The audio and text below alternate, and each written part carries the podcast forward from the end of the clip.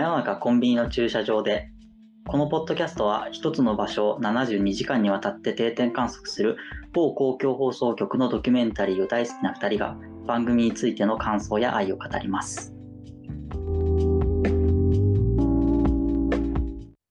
今回は琵琶湖畔あのベンチでという回について語っていきます舞台は琵琶湖の東側のほとりのベンチですね。で、まあ、琵琶湖一緒に立ち寄ったサイクリストとか、まあ、車好きの人とか、そういう人たちが、まあ、なぜか集まる、このベンチに密着した3日間という、かなり72時間の中でも地味な場所の回になっております。ということで、本田さんいかがだったでしょうか？はい。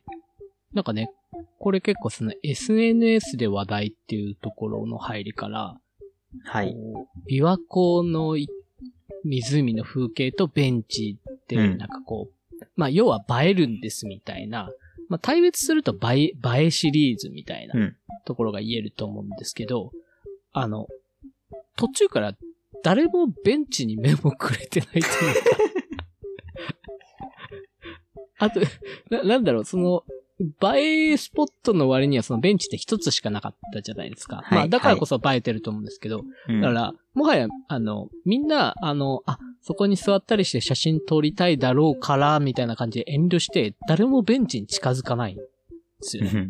で、常連に至っては、ベンチがあるのにその横に、あの、キャンピングチェアを広げて はい。あの、もはやマイチェアを使っているという、はい。あの、映え史上一番なんか結局何が映えてるのかよくわかんなかった 回だなと思って。まあね、さっき山口さんが地味っていうのも言ってましたけど、確かにね、はい、まあこれまでもこう、海がすごい近い駅とかね、ねみんな写真こぞって撮りに来て、それが目的でみたいな、とか、はい、桟橋でとかってあったんですけど、今回もなんかそのベベンチみたいになっていて、うん。で、まあ確かにそれで写真撮ったりとか座ってる風景とか撮る人も、まあ、ゼロではなかったんですけど、なんかそれよりも、あの、なんかライダーの聖地みたいになってて、はい。もう完全にライダーでしたもんね。車も多少いましたけど、うん、スポーツカーの集まりとかありましたけど、どちらかというとなんかオートバイとか、自転車とか、はい、そのなんか、ライダーの聖地の方の意味合いが、すごい強い回だったのかなっていうところでしたけどね。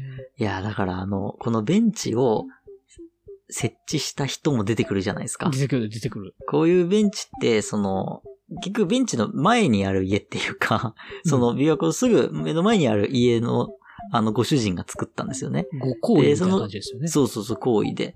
なんか綺麗だからそこに、まあ、ちょうど見える場所がなくてみたいなこと言ってて。で、そうするとその、ちょっとその中でボソッとその、奥さんに怒られるみたいなこと言うじゃないですか。言ってましたね。で、それも、そうだ、多分そのバイクとかめちゃめちゃ来るからうるさいっていうので、多分奥さんに怒られてるんだと思うんですよね。だからあんまり話したがらないっていうのもちょっと面白いですよね。まあね、だし、なんか結構取材とかも来て恥ずかしいっていうところも大きいでしょうね。そうそうそうまあ普段の人がとかっていうよりはね。うん。まあ、まあ、あのおっちゃん可愛かったですよね、もう。いいですよね。誰が作ったのかもうええんや、とか言って。内緒や、とか言ってすごい可愛かったですけど。なんかそこも含めて結構、なんか 不思議な場所っていうかまあ、そもそも名称ついてないし、まあこういうね、ベンチって、まあさっきもあの言ってましたけど、下灘とか、あの、愛媛、愛媛か、あの、海が見える駅ですよね。無人駅とかも含めてですけど、なんか、景色も、まあ、海と、海っていうか、まあ、湖と夕日、夕焼けみたいので、まあ、確かに綺麗なんだけど、なんか今回のやつってどっちかっていうと、そういうのを見るよりもなんか愛車自慢してたりとか、うん、なんか、みんなでなんかこう、集まるただの目印みたいになってたような気がするんですよね。だから、うん、あ、あのベンチっていう言葉が全て表しているように、なんか、あのベンチ集合ね、とか、っていうような感じであのベンチって使われてるんじゃないかなとなんとなく思って、要は、集合場所、そこに行く、行って写真を撮るっていうよりもなんか集合場所とか、みたいなことなんじゃないかなとは思いましたかね。そうそう。あの、だから実はその派手さとは裏腹に、うん、あそこで過ごしてる人たちってめちゃめちゃ贅沢な時間を過ごしていて、うん、なんかこう、時間をね、優雅に使ってる人たちなんですよね。まあそれは、ライダーの人もそうだし、そそれ以外にも皆さんなんかここに座りながらぼーっと眺めるのがいいんだって言っていて、で、それをなんかこう、琵琶湖をね、あんな風にこう、近場で眺められるみたいな、はい、で、少しこう、時を刻むみたいなのって、結構贅沢なことだとは思っていて、うん、だからそれができる、だから集まってる人たちにしか多分よ、良さがわからないっていうか、うん、単純にモノミューザーで来て映えスポットでっていうことではなくて、逆に行って常連の人たちほどその良さを享受してるなっていうのもありますしね。うん。あの、自分自身も結構その、岐阜にいた時とかに、はい。よくね、こう、川沿いのベンチ座ってましたもん。ああ。結構雄大な。うん。なんか、か、川を見るために座ってるとかではなくて、今回の言って、琵琶湖が全部吸い取ってくれるみたいな感覚なんですか？そうそうそう。で、結局ね、川沿いを、まあ自転車で走らせて、はい。結構似たような感じなんですよね。それも楽しいし、で、その途中の休憩みたいな感じでベンチスペースがあって、で、かつそのすごい日当たりも良くて、みたいな。はい。うん。ところに座って、ちょっとぼーっとしたり、うん、あと、琵琶湖も多分近いんですけど、その川も、うんうん、あの、流れる感じをぼーっと見るのってあれね、結構いいですよね。あの、まあ、要は、水の流れが緩やかに、うん、まあ、まあ寄せては返すじゃないですけど、うんうんうん、まあそういった形で流れを見ていくっていうのは、割ともう瞬間的に時が過ぎ去っていって、で、それがなんかもったいないとは思わないというか、無駄にしたなっては全然思わない、まあ優雅ななんか午後を過ごせるみたいな感じで、まあよく自分も言ってましたけど、まあ琵琶湖もね、結構それに近いと思うんで、まあ、そういうのがありましたね。まあなんか焚き火とかと一緒ですよね。それで言うと、焚き火とかそういうゆらゆら動いてるものとか、まあよく F 分の1の揺らぎみたいな話言いますけど、うんうん、なんかそういうのをまあぼーっと見ると、なんか、す、なんて落ち着くみたいなのはあるかなと思うんですけど、今回の話で言うとなんか琵琶湖みたいのがすごくこう、アイコニックというか、アイコンとしてわかりやすい存在のような気がしてて、なんか途中でその、なんかそのさっき途中で本田さんも言ってましたけど、その自分であの椅子持ってきちゃう男の人いたじゃないですか。うんうん、で、なんか、そういう人とかもその、なんか三振の練習みたいな、なんかそれもちょっと楽器の練習するんですって言ってなんだろうと思って三振取り出すっていう。いいですね。結構なかなか、ね、うん、いいというか三振なんだみたいなのあったんですけど、うん、でもなんかその人も週4で出張だから、このなんか琵琶湖のこの風景を見るのがふるさとなんですみたいな。ふるさとに帰ってきた感じがするみたいなのは言ってて、すごい、だからこのエリアの人にとっての原風景というか、になってるんだと思うんですよね。しかも、この、こっちの東側のこのベンチのところから見る琵琶湖が。うん。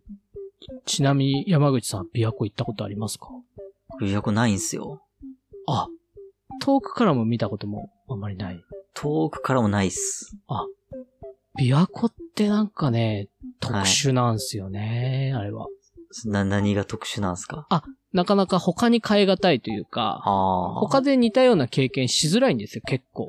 あ、つまりさっき言った川とかって、割と各地にこう、はいはい、雄大で、かつ母なる川みたいなのって、いろんな場所にあって、まあ自分もそこもいろんな川見るのもすごい好きなんですけど、うん、琵琶湖ってね、なんか、海でもないのに謎に風強いんですよ。結構今回の72時間でも結構いろんなシーンあったじゃないですか。すごい風が強いとか。かなりそう、天気変わってましたよね。天気変わってるとか。はい、僕、一回あそこの湖畔でキャンプしたことあるんですけど。へあの、もう途中嵐みたいなのに巻き込まれて。っていうぐらい、な、なんですかね、うん、あれぐらいの巨大な規模感で湖になっちゃってると、はい。なんかそういうなんか、て、天変地異的な天気の移り変わりを、そう。影響を及ぼすぐらいの。その空気を変えさせてしまう量でのやっぱり水分量なんですよね。うん、で、まあ、かつ場所的にもね、あの辺、あの、伊吹山とか、あの、結構標高高い山が後ろにそびえててみたいな、その土地的な条件が重なって、うん、なんか割とその、えっ、ー、と、一刻一刻と景色が変わったりとか。うん。かと思えばなんかすごい青空の綺麗な時もあったじゃないですか。うん、ありました、あれ、あれもあれでね、やっぱ海とも川とも違う、あの柔らかさみたいなのが見えたりっていうので、結構ね、琵琶湖ってアイコニックって言ってましたけど、本当それぐらい、他で多分全然体験できないですよね、琵琶湖の感じって。なるほど。なんかこう、湖って、そんなになんかこう、僕結構今回意外だったのが、そのまさに天候のところで、うんなんか湖って割と静かなイメージというか、本来ね。まあ、その晴れてたりとか、別に雨降ってる時もあるんですけど、その気候がそんなになんか安定しないイメージってなかったんですよ。うんでも今回なんか72時間でも1、2を争うぐらい荒れてたじゃないですかあ。れされてた。なんか晴れたり、荒れてたっていうのはそのすごかったとかよりも、晴れたりやんな、降ったり、晴れたり降ったりみたいな。落差がね。それ落差がすごかったじゃないですか。なんかそれが確かに言われてみると、かなり意外だ、意外でしたね。スケール感みたいなのはね、うん本当にでかいので、なんか、これね、あるあるなんですけど、高速道路とかで最初に琵琶湖見ると、あの、大津サービスエリアっていうのがあるんですよね。うんで、そこから見たら琵琶湖って本当海みたいにでかいんですよ。うんうわ、海みたいだなと思って、後で Google マップ開くと、あの、琵琶湖のめっちゃ細くなってる部分なんです。大津。サービスエリアの風景って。そんな、なんか、海みたいだって思うんだけど、そんなに、その琵琶湖的には、ほんと細いところっていうか、小さいところってことなんですね。今回の彦根とかの方がもっとやっぱ雄大な、もう、もうあれは、はもう多分実際、水平線みたいに多分なってるから、はい。多分実際に行くとね、もっとダイナミックさ違うんじゃないかなと思いますよ。大津サービスエリアでさえ海だと思えるんで、うんうんうん実際にあんな近場まで行って、ほんとね、対岸とかもうっすら見えるあの感じちょっとあったじゃないですか。うん、はい。ああいうのはね、なかなか普段にない光景というか、それを、それで育ったからこそ、そうやって週4日とか出張行ってると、俺、あれなんだよなーって思うとは思うんですよね。なるほど。なんか、うんこの中にもいろいろ出てきて、その、琵琶市って出てきたじゃないですか。そうそうそう。琵琶湖一周のこと。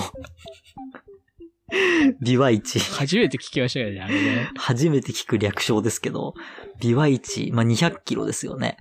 その200そうですよ。キロとかを回ると、やっぱりそういうその、なんていうか、琵琶湖のいろんな表情が見えて、それが魅力的だからみんな回ったりするんですかね。うん。まあ、それが回りすぎると198回目になっちゃう。ちゃんと出てくる。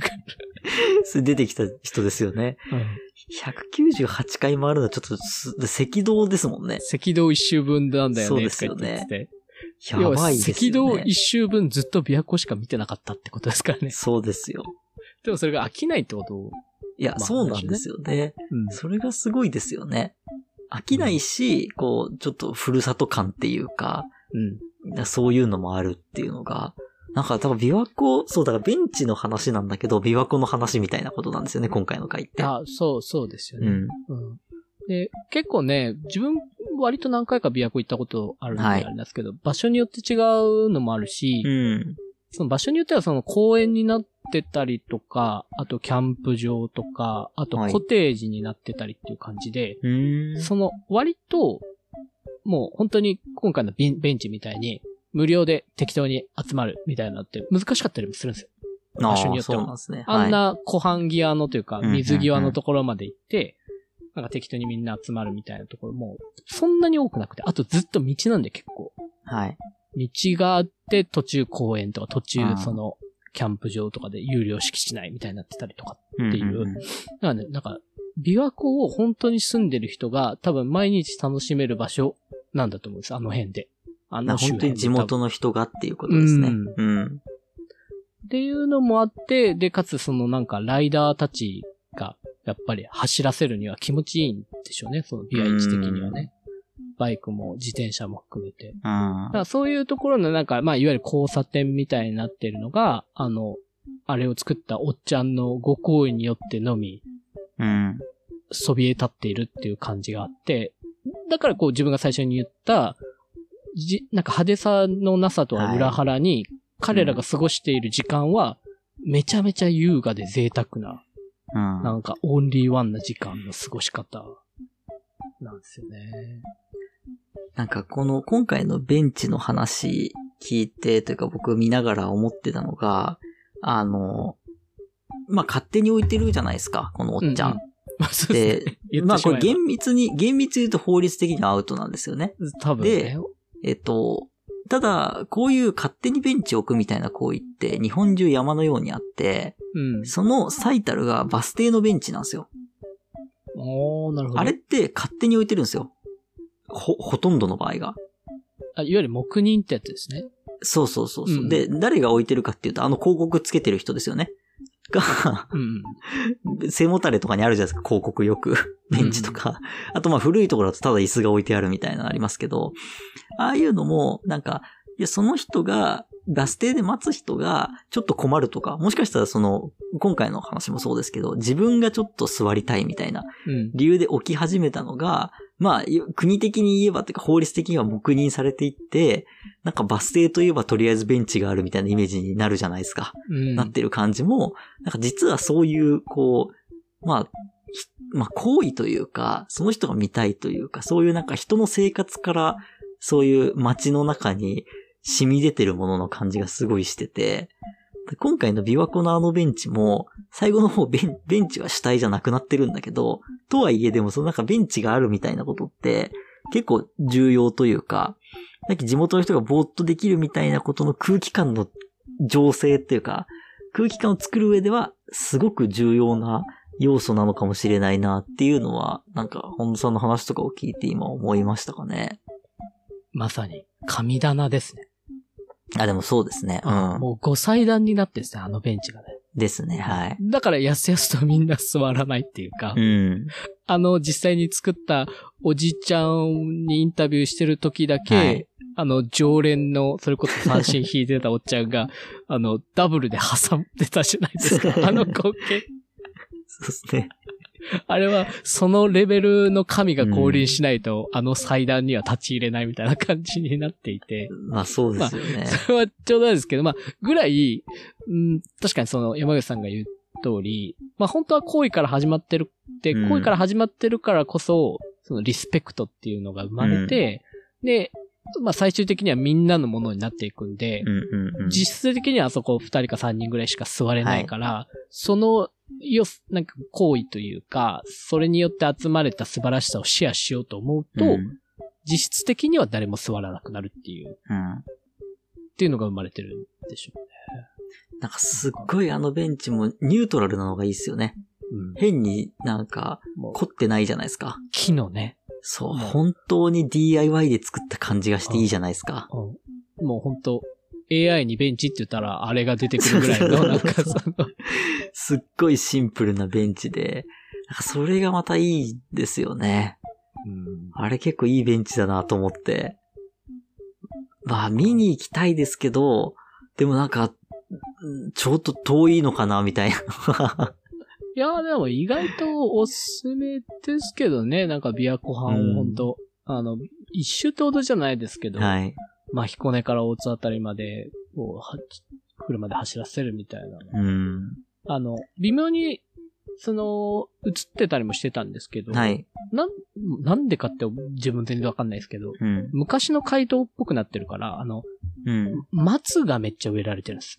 あちょっと映ってあ。たじゃないですか。はい、映ってましたね。うん。そういうなんか、あの辺ってすごいずーっと道沿いに松が植えられていて、うん、うん、うん。なんか本当に明治とかに作られた街道みたいなのが残ってんのかわかんないですけど、なそれによってね、なんかさらに風光明媚さを増さ、増すというかね。うーん。うん。まあ雨よけにもなるでしょうしね、当然。でも、今回の72時間の最後で出てきましたけど、その、このベンチがそんなに有名じゃなくて、今ほど SNS で流行ってない、バズってない時に、うんその、なんかこの場所を見つけると幸せになれるみたいな 言われてたっていうのあるじゃないですか。ちょっとそのベンチ探ししたいなと思いましたね。なんか、あえてね、調べずにあえて。そうそうそうそう。う。むっちゃ大変だと思いますけどね、あれね。いや、そうですよ。だって一周200キロなんだから。一いや、その、反対側には絶対行かないでしょ。でも、とはいえ100、100キロの東側だからさ。東側、うん、まあね。そこの情報しか今ないんで。うん。そうですよ。ちょっとね、もうそれを探すのはやってみたいっていうか楽しそうだなとか思いましたけどね。なんか、よく見つけてきたなって本当いや本当ですよねだからね。う。。うんででもね。ね、まあ、まあ、まあ普通ですって言ってましたけどね。見つけた人も、見つけた人もね、だから結局はね。そうい幸せですかって言ってう、んそう。や、とそう、それなんですよね楽し。そうだなと思って。う。うんん。そこの日常に溶け込んでる感で、その祭壇となったベンチっていうの込みの地境だったんだなっていう。そうですね。いや本当そうだと思います。うん。はい。そんな映えシリーズでした。はい。ですね。はい。他の映えシリーズと合わせて、ぜひ、下灘とかですかね。はい。はい。では、今回は以上となります。はい。ありがとうございました。ありがとうございました。